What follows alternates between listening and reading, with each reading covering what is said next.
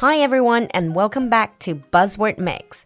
欢迎回到我们的迷你双语板块新词特饮，短短几分钟，让不同段位的你掌握最新最地道的英文谈资。In today's Buzzword Mix, our buzzword is influencer。之前的 buzzword 里，我们就已经聊到过网红这件事儿，当时说的词是 Internet celebrities。不过在那一集里，我们也提到了另外一个词，就是 influencer。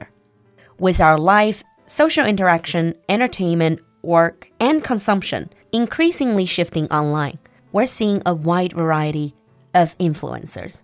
那现在，因为我们的生活、工作、娱乐、交际、消费都越来越多的移到了线上空间，像 influencer marketing、influencer economy、网红营销、网红经济这样的词也成为了讨论的热点。所以今天的 buzzword，露露就陪你聊聊各种各样的 influencer。 各路网红。An influencer is a person who uses his or her presence on social media as a way of promoting a particular topic, product, or service. 所谓的 influencer 就是那种利用自己在社交媒体上的影响力和知名度，去推广带火某一个话题、产品或者服务的这样的一群人。There's a little doubt that social media has revolutionized the way people relate and respond to one another and a growing number of people are now taking advantage of social media's power to manipulate the thoughts, aspirations, and purchasing habits of others.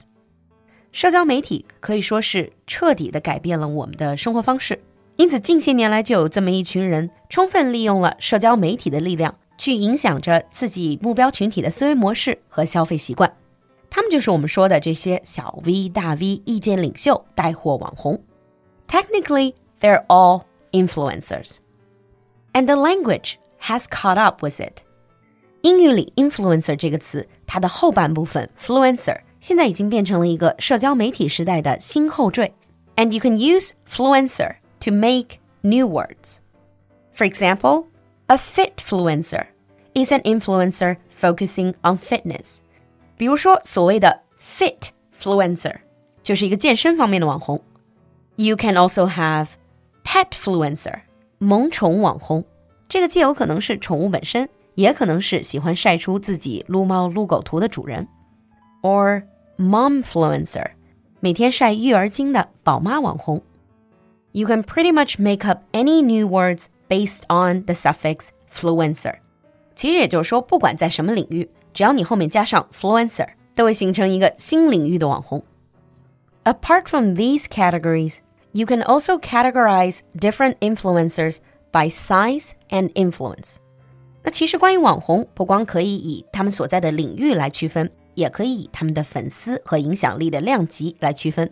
中文里我们也会说到什么大 V、小 V、头部、腰部。So let's take a look at these concepts in English. Generally, in English, when you talk about influencers, you are talking about four levels mega, macro, micro, and nano. Let's start with mega. Mega influencers, they are the real internet celebrities. They usually have over a million followers. 在英文里，所谓的 mega influencer 基本上相当于中文里的什么超级大 V 或者头部。他们中间有的人本来就是明星，当然也有在网络上成名的。They usually have a massive fan base they are likely to attract very broad audiences. 比如说像薇娅、李佳琦这种，就是绝对的 mega mega influencers. The second level is macro influencers, M A C R O. They usually have about between 100,000 to 1 million followers. 十万粉到一百万粉，当然这是英文里的概念。中国因为人口基数大，可能这个数值会往上浮动一些。 这一部分呢，一般是所谓的行业大 V 或者是中腰部。突然想到我的酒馆现在也过了五十万粉，哎，看来我们已经算是 macro influencers，就有点小小兴奋，嘿嘿嘿。And this category usually include internet-made celebrities, social media stars, bloggers, vloggers, podcasters。 这个区间一般就是标准意义上的网红，一般都是从网络上起家，可能有一些就是社交媒体上出来的，像平时的这种博主、UP 主、主播。This group of people, they usually have developed a large audience over time. 嗯，他们通常是长期积累的粉丝。But because they have a large fan base, so they usually have a relatively low engagement rate.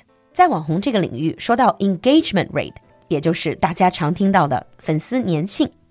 And then moving on to one level below, micro influencers, M I C R O，这就是中文里一般说的小 V，usually having ten thousand to a hundred thousand followers，粉丝一般在一万到十万之间。Although they don't have as many fans, they usually enjoy higher engagement. 虽然小 V 没有那么多的粉丝，但他的粉丝粘性更高。 They usually specialize in a particular niche with targeted audience. 而且他们通常是关注某一个特别的领域，所以他的粉丝画像特别清晰，非常有指向性。And the last category is a new idea that has only been around a few years.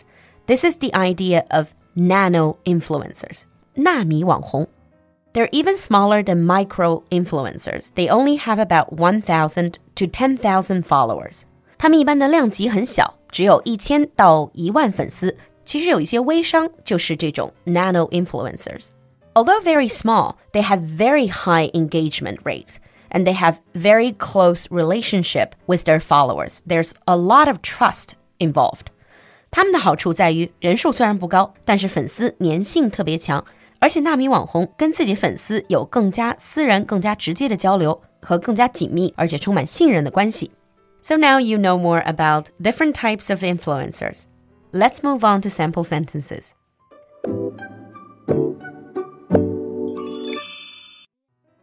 Sample 1. In today's interview, the Fitfluencer reveals all her diet secrets.